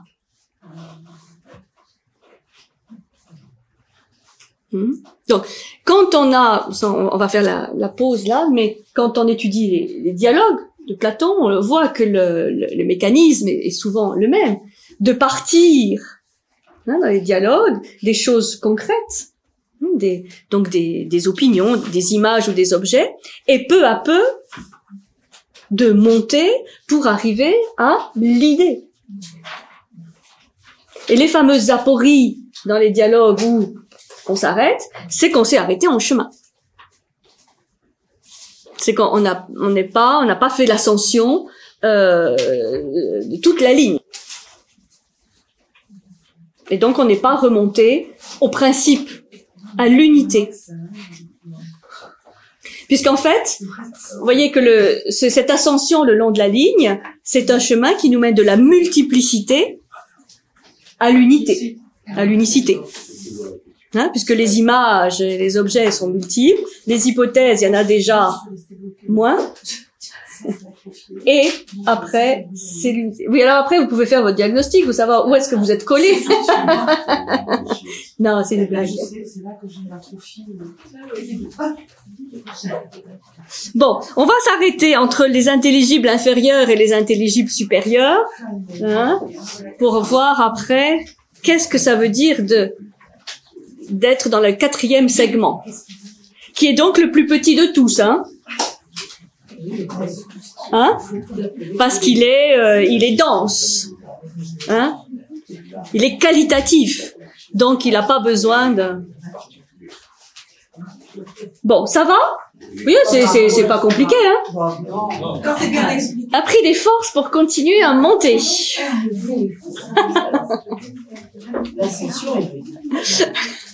L'ascension rude. Alors, donc,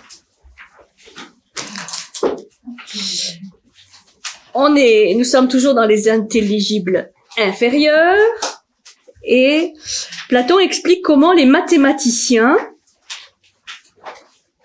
se contentent, hmm, se contentent de saisir comment, comment, comment? Le, terme est très important. Comment les conséquences euh, s'enchaînent euh, aux hypothèses? Il se pose pas la question du pourquoi, mais du comment. J'insiste là-dessus parce que c'est toujours un grand, grande question quand on agit. Demander comment ou pourquoi. Pour Platon, les mathématiciens se posent donc la question du comment. Les conséquences s'enchaînent aux hypothèses et ils ne se posent pas la question de la, de la réalité de leurs conclusions, simplement de leur vérité au regard des hypothèses. Hmm. Voir si ça s'enchaîne bien avec les hypothèses. Et la rigueur scientifique, la rigueur des mathématiciens permet d'assurer la cohérence du raisonnement, mais non la vérité des hypothèses, hmm, qui sont considérées, comme il le dit dans le texte d'ailleurs, euh, considérées évidentes pour tous. Hein, donc c'est comme des axiomes, bon c'est c'est posé et on part de ces hypothèses donc comme point de départ d'un premier mouvement d'abstraction et surtout qui utilise donc des formes sensibles. hein. ça c'est très important par rapport à la suite. Alors, les intelligibles supérieurs, les idées pures.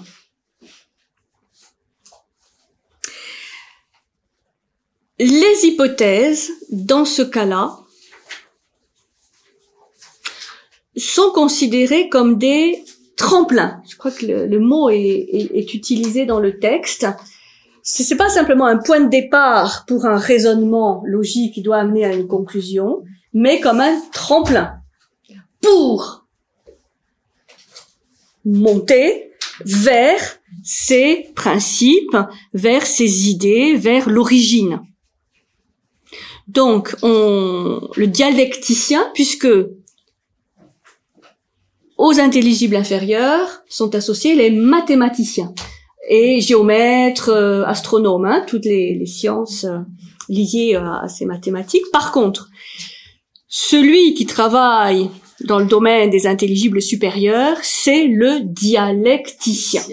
Et Platon est le promoteur, je dirais pas l'inventeur, mais le promoteur de cette discipline qui s'appelle la dialectique. C'est pas Marx qui a inventé la dialectique. Ça- ça vient- c'est Platon. Et parce que ça vient de dialogue. Hmm, dia, dialogos. hein, et ça vient de dialegein qui veut dire euh, dialoguer.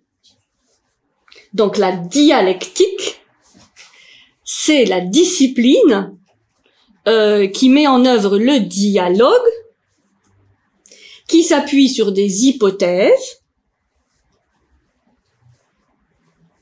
comme tremplin pour monter vers les principes, les idées, les principes originels jusqu'au fait de se rapprocher du principe des principes, du principe hypothétique qui là est au-delà des hypothèses. Donc là, de nouveau, il y a une conversion qui s'opère pour ne pas rester coller au domaine du, du raisonnement euh, logique des intelligibles inférieurs, mais pour aller chercher le principe, c'est-à-dire la cause. Et là, c'est plus le pourquoi et pas le comment. Vous, vous sentez la différence, hein Un enfant dit bah, comment on fait? Bon, c'est les moyens. Pourquoi on fait? Ça, c'est autre chose. C'est le sens. C'est pour ça que le, le philosophe, est-ce que c'est de faire comprendre Platon par rapport à, l'homme, doit davantage se poser la question du pourquoi que du comment. Parce que si le pourquoi est clair, le comment va se trouver. Par contre, si le pourquoi n'est pas clair, le comment risque de prendre toute la place. Ça, c'est toute la, problématique aujourd'hui. On dit, il faut des moyens, il faut des moyens, il faut de l'argent, il faut des moyens. Oui, on est dans le comment. Pourquoi faire? Quand je pense à l'éducation au lycée, elle est toujours, euh, oh, on peut pas parce qu'on n'a pas de moyens. Il nous faut des moyens, des moyens, des moyens. Oui, mais là, on est dans le comment. Mais pourquoi faire? Parce qu'on peut avoir beaucoup de moyens et les dilapider et ne pas en avoir et faire quand même quelque chose. Ça dépend la, la finalité. Vous voyez? Bon, ça débouche sur un certain nombre de questions quand même hein, intéressantes. de, nos vies euh, quotidiennes. Donc, pourquoi? C'est-à-dire, on, on, veut aller à la source, à l'origine, à la cause. Oui, qui, qui est en même temps la finalité. Hein, la finalité, qui donne du sens l'origine, la cause, la source, le principe. Donc, le principe structurant. Hmm? Donc, par exemple, dans un dialogue, comme l'Ipias ou ce qu'on avait vu l'année dernière, si une chose participe du beau, alors elle est belle. Bon, c'est une hypothèse. Avec les intelligibles supérieurs, on va essayer de contempler puisque là c'est vraiment euh, le mot qui est employé, contempler les idées, c'est-à-dire le beau, le juste, le vrai, le bien. La contemplation, c'est ce qui est appelé en grec théoria.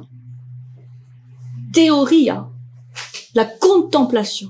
C'est pour ça que là, il y a une conversion, parce que ce n'est plus le raisonnement logique ou intellectuelle qui nous amène aux intelligibles supérieurs, mais la contemplation, c'est-à-dire la vue, mais avec l'œil de l'âme. Je l'appelle euh, l'œil de l'âme. Ce n'est plus le même sens qui joue. Oui, disons, c'est c'est une captation, on va dire plus intuitive. C'est ça dépend parce que le mot intuition est un petit peu euh, un petit peu faible peut-être hein, par rapport à, ça. Là, c'est vraiment euh, et donc avec quoi ça se fait dans, dans l'âme cette contemplation? Vous vous rappelez les trois parties de l'âme? Hmm? Avec le nous, avec ce nous qui est est euh, incrusté, hein, qui est incrusté dans le nous euh, général. C'est lui qui peut contempler. C'est-à-dire, c'est le, le propre de l'homme qui sort de la caverne, voir le soleil, pas plus simplement le feu qui est dans la caverne, mais le soleil, et euh, pouvoir supporter la vue du soleil. On sait très bien qu'avec nos yeux physiques, si on regarde le soleil directement, on les brûle. Hein, donc ce n'est pas avec nos yeux physiques qu'on va euh, voir le soleil, c'est avec nos yeux euh, intérieur. Après, euh, les yeux de l'âme, les yeux intérieurs, les yeux supraconscients. Hein, hein, hein, Disons que c'est un, c'est une, une, un raffinement euh, subtil des sens. Hmm? Donc contemplation. Et ça, c'est le propre donc du dialecticien. Pour le dialecticien, les hypothèses sont des tremplins qui permettent à l'âme de s'élever aux intelligibles supérieurs. Le travail du dialecticien commence là où s'arrête celui du mathématicien. C'est pour ça que parmi les mathématiciens, on voit des, des prix Nobel, des grands, des grands, grands, grands scientifiques qui passent le cap Oui, et qui se posent des, des questions auxquelles ils n'ont pas vraiment de réponse, mais au moins méritent de, de les poser sans, sans se, être prisonniers de leur, leur domaine de recherche. Ça, c'est magnifique. Donc, le dialecticien ne cherche pas des conclusions, ne cherche pas des réponses, il cherche à comprendre les principes qui permettent aux scientifiques de trouver des réponses.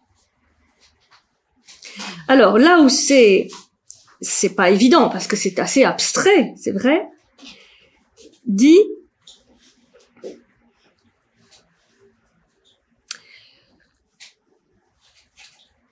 que dans ce travail de dialectique, il n'y a plus aucun support concret. Il n'y a plus de support sensible. C'est-à-dire là, c'est la, c'est vraiment la contemplation des principes, des idées pures. C'est pour ça que euh, on ne peut pas y arriver d'un coup. Il faut avoir fait tout le travail préalable dans les autres segments pour peu à peu, rappelez-vous, mourir. Hein, ce qu'on a vu la semaine dernière, mourir à un plan pour renaître à un autre. Hein, rappelez la mort, il l'avait défini comme le détachement hein, ou la déliaison du corps et de l'esprit. Bon ben, ce processus de, de mort est à chaque étape. Hmm, pour pouvoir renaître à un autre, euh, une autre vision, c'est-à-dire voir les mêmes choses autrement. Donc on ne quitte pas le monde, inclus dans le monde. Hein. C'est pour ça que le, philosophe et l'homme doit faire cette redescente, parce qu'il ne s'agit pas d'une fuite hors du monde sensible, Mhm. mais de pouvoir euh, replacer chaque élément à sa juste place, à sa juste mesure, à sa juste proportion. C'est pour ça que dans la dialectique, il y a deux mouvements. Dans la dialectique, il y a deux mouvements. Le mouvement ascendant et le mouvement descendant. Là, là, il y a de très jolies expressions, c'est très, très concrètes. Ils vont nous faire comprendre ça. La dialectique, donc, ne procède pas vers une conclusion, elle est la seule qui, rejetant successivement toutes les hypothèses, s'élève jusqu'au principe même pour assurer solidement ses conclusions. C'est-à-dire, on épuise les unes après les autres les hypothèses pour pouvoir s'élever au-delà de l'hypothèse. Il y, a, un phénomène de où on, épuise, on, sature les différentes hypothèses qui peuvent être prises pour aller au-delà. Vous voyez, c'est, abstrait, hein. Mais la dialectique s'occupe d'aller vers l'essence, vers l'essence. Le dialecticien est celui qui atteint à la connaissance de l'essence de chaque chose. Ça, c'est dans un autre passage de la République au livre 7. Le dialecticien est celui qui atteint à la connaissance de l'essence de chaque chose, mais c'est celui qui, parvenu au couronnement et au fait de toutes les autres sciences, ne voit plus les choses ni les êtres comme posés les uns à côté des autres, voire dressés les uns contre les autres, mais possède de toute chose une vue synoptique, une vue d'ensemble. Grâce à laquelle tout lui apparaît à la lumière d'une unité qui n'est autre que celle du bien. Ainsi, celui qui est capable d'une vue d'ensemble est dialecticien, les autres ne le sont pas. Là, il est très clair sur ce que sont les mathématiciens, ce que sont les dialecticiens. Donc cette dialectique comprend deux moments.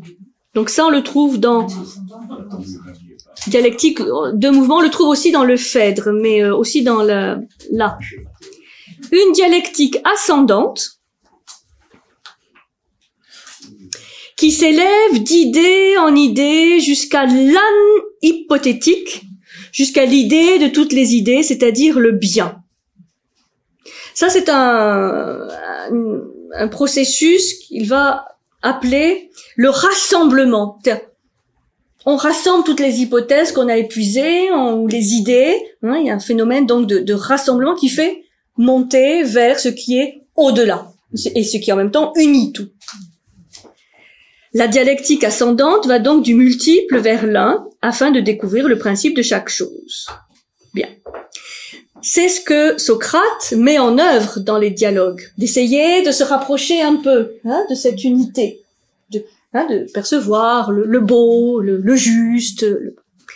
Et il y a une dialectique descendante, qui est la, la diarèse. Bon, qui la diarèse, diarésis, qui cherche à développer les différentes conséquences. Donc là, c'est la redescente puisqu'il faut voir les conséquences de ce principe sur lequel on est arrivé, sur lequel tout repose, et à confronter au réel, hein, c'est-à-dire là au, sensible, au tangible, les conséquences de ce que l'on a trouvé.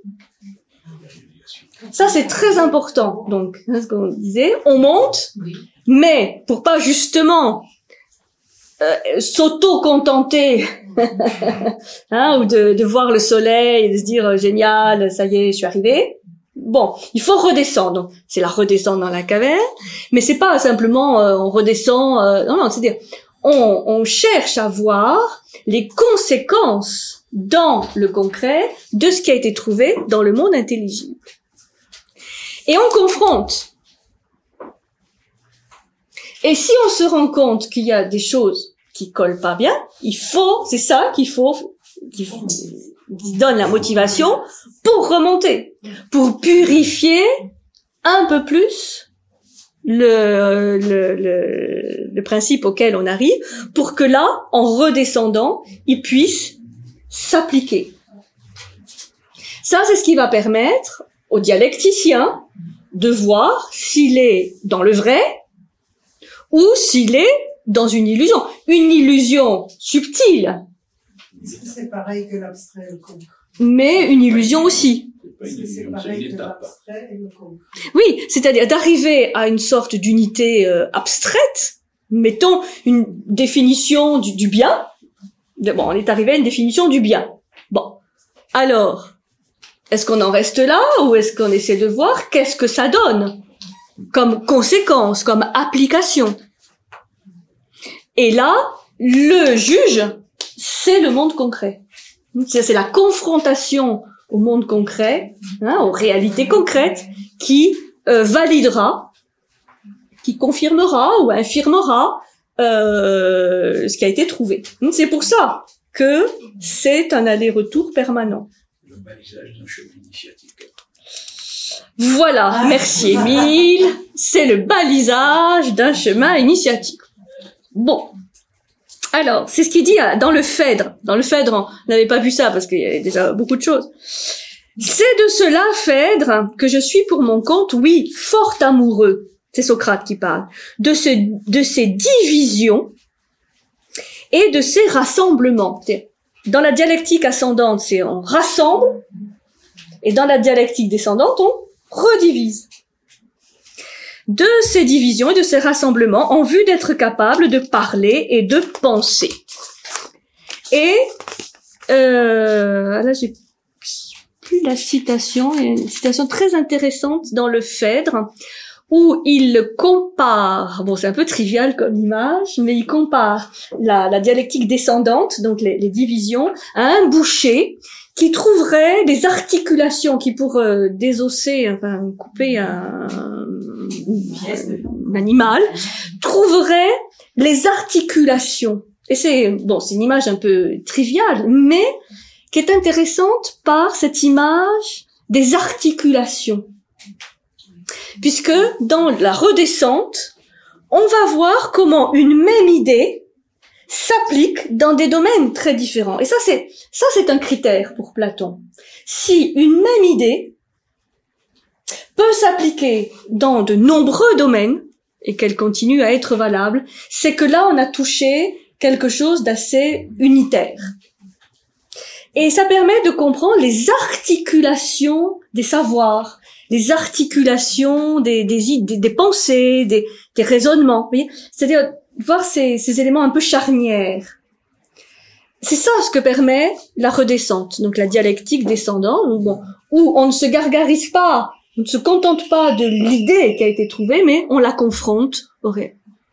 Et si il y a un domaine qui échappe, on se rend compte que là l'application de l'idée ne, ne colle pas, c'est qu'on n'est pas suffisamment monté haut. On n'est pas, on n'est pas monté assez haut. Puisque on n'est pas allé jusqu'à l'unité. Puisque l'unité, elle doit tout englober. Et ça, et ça c'est très très intéressant puisqu'on se rend compte que quand on arrive, à un petit niveau, hein, à une idée qui est juste, elle est applicable dans plein, plein, plein de domaines qu'on n'aurait pas pensé relier au départ. Ah oui, tu me dis ça pour ça, mais ça c'est autre chose. Là, on parle d'autre chose. Oui, à voir. Si vraiment on est arrivé à un principe d'unification, ça doit être valable pour plein de domaines, aussi disparates semble-t-il, au départ. Voyez? Ça, c'est un critère. Est-ce que j'ai trouvé une bonne idée? Parce que, bon, sans parler de principe hypothétique, qui est assez euh, assez élevé pour nous, hein, euh, c'est quand même euh, la contemplation, c'est le top. Mais disons, on peut aussi quand même pratiquer la chose, bon, à une octave, on va dire inférieure, et chercher, bon, des idées, des principes d'unité, d'unification de savoir, euh, de personne. Donc, ça, c'est un critère. Ah, est-ce que l'idée que j'ai trouvée s'applique dans tel domaine? Non. Bon, bah alors là, il y a peut-être le travail à refaire. Faut que je remonte parce que il y a un domaine du réel qui échappe à, l'idée. Et ça, c'est pas possible. Hein, si, vous voyez l'un, l'unité, le bien, qui, qui est ce soleil, hein, qui, qui donne vie à tout, forcément le rayon, il englobe tout. Hein, il éclaire tout. Il n'y a pas un élément euh, qui lui échappe. Vous voyez ce que je veux dire? Alors, ça va? Hein? Donc c'est le, fameux yo-yo dont je parlais euh, tout à l'heure. Alors, ce principe anhypothétique, c'est pour ça que là, il est représenté même quelque part en dehors de la ligne. Il est au-dessus des idées et il n'a plus aucun euh, en lui-même support concret. C'est pour ça que dans ce monde des intelligibles supérieurs, c'est là où on va dire en soi. Hein. c'est pour ça que là vous avez le cercle en soi.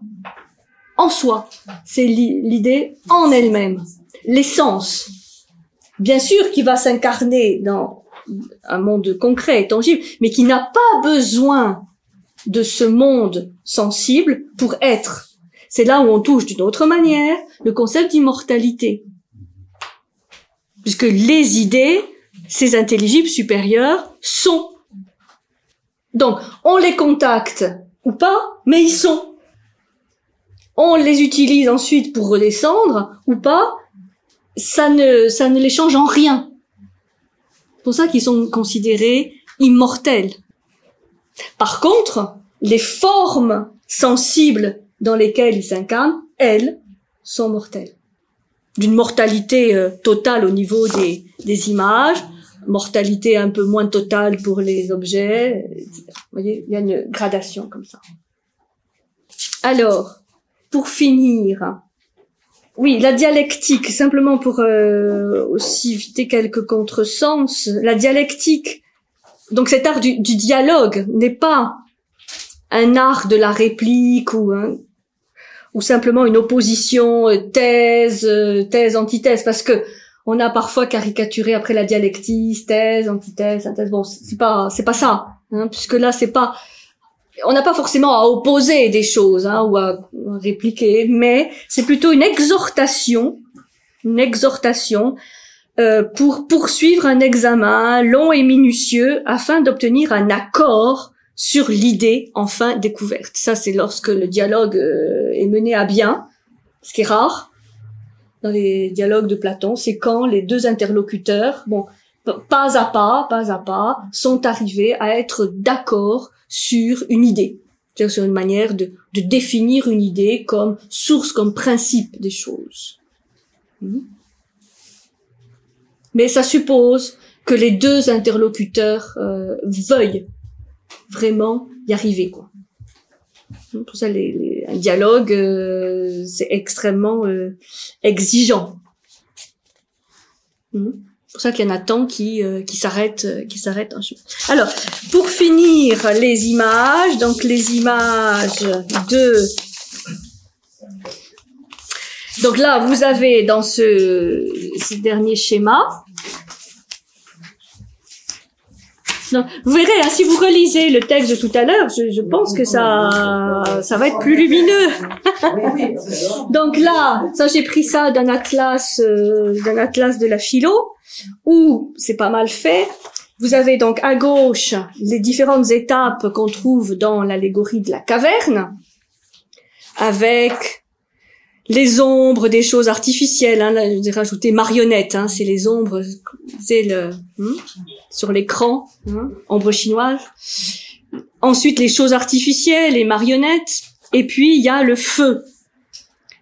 Le dans la caverne, on a l'équivalent du soleil dans le monde, monde sensible, c'est le feu. La il y a un feu dans la caverne qui est à une octave ou plusieurs octaves euh, en dessous l'image du soleil. Mais il y a d'abord le feu parce que euh, il faut s'habituer à la lumière. Donc déjà un feu pour ne pas être complètement euh, aveuglé, ébloui. Hein. Et après, passer le feu, les ombres des choses naturelles, les choses naturelles, c'est-à-dire les êtres vivants, et enfin le soleil. Ça, c'est les étapes qu'on voit dans l'allégorie de la caverne, donc qui, démarre le livre 7 de la, de la République. Et vous avez en, donc en, en parallèle, hein, en relation, le, ce qu'on trouve donc dans le, la théorie de la ligne, les images, donc euh, les reflets, les ombres, vous voyez là c'est à l'envers, hein, les êtres vivants et les choses, donc on a vu tous les, les artefacts, hein, des objets fabriqués, le soleil, les objets mathématiques, qui sont les ombres des idées, les idées et l'idée du bien. C'est-à-dire que là, dans euh, dans la ligne qu'on vient de voir, le soleil est l'analogue du bien. Hein, c'est par que ça, que ça commence. Le soleil est l'analogue du bien pour le monde sensible. Donc dans la ligne, on a soleil et bien. Vous voyez, c'est différent. Dans la caverne, on a feu et soleil. Mais c'est analogique. Donc le soleil, dans la ligne, le soleil est ce qui illumine notre monde sensible. Ce qui permet de, de voir les choses du monde sensible. Pour le monde intelligible, c'est le bien. Donc, si on applique cette analogie du soleil qui nous fait voir tous les éléments du monde sensible au bien qui nous fait voir tous les éléments du monde intelligible, on peut comprendre à quel point le bien peut nous euh, illuminer et, nous, et, donner vie en même temps, parce que le, soleil nous donne euh, la lumière, mais aussi euh, la vie. Sans soleil, il n'y a pas de vie dans le monde sensible. Bon, ben c'est la même chose pour le monde intelligible. Vous montrer la, la nécessité pour Platon du soleil pour le monde sensible, du bien pour le monde intelligent. Alors, nous, ça nous semble évident. Bon, sans soleil, pas de monde sensible. C'est évident parce que, bon, on sait que sans soleil, il n'y a pas de vie sur Terre. Ça, ça va. C'est beaucoup moins évident d'être aussi convaincu que sans idée du bien, il n'y a pas de monde intelligible. Le monde intelligible n'a pas de, de, vie parce que on le voit pas l'idée du bien. Nous, on ne la voit pas de manière aussi, aussi évidente que le soleil. Mais pour Platon, c'est pareil. Hmm? C'est dans le même rapport, c'est dans la même proportion. Donc, c'est pour ça que il y a un certain nombre de choses pour lui qui ne sont même pas, qui font même pas question. Que c'est l'idée du bien qui est la source, qui est le principe à l'hypothétique de tout. C'est le même rapport organique de vie entre le monde sensible et le soleil et le monde intelligible et le, le bien.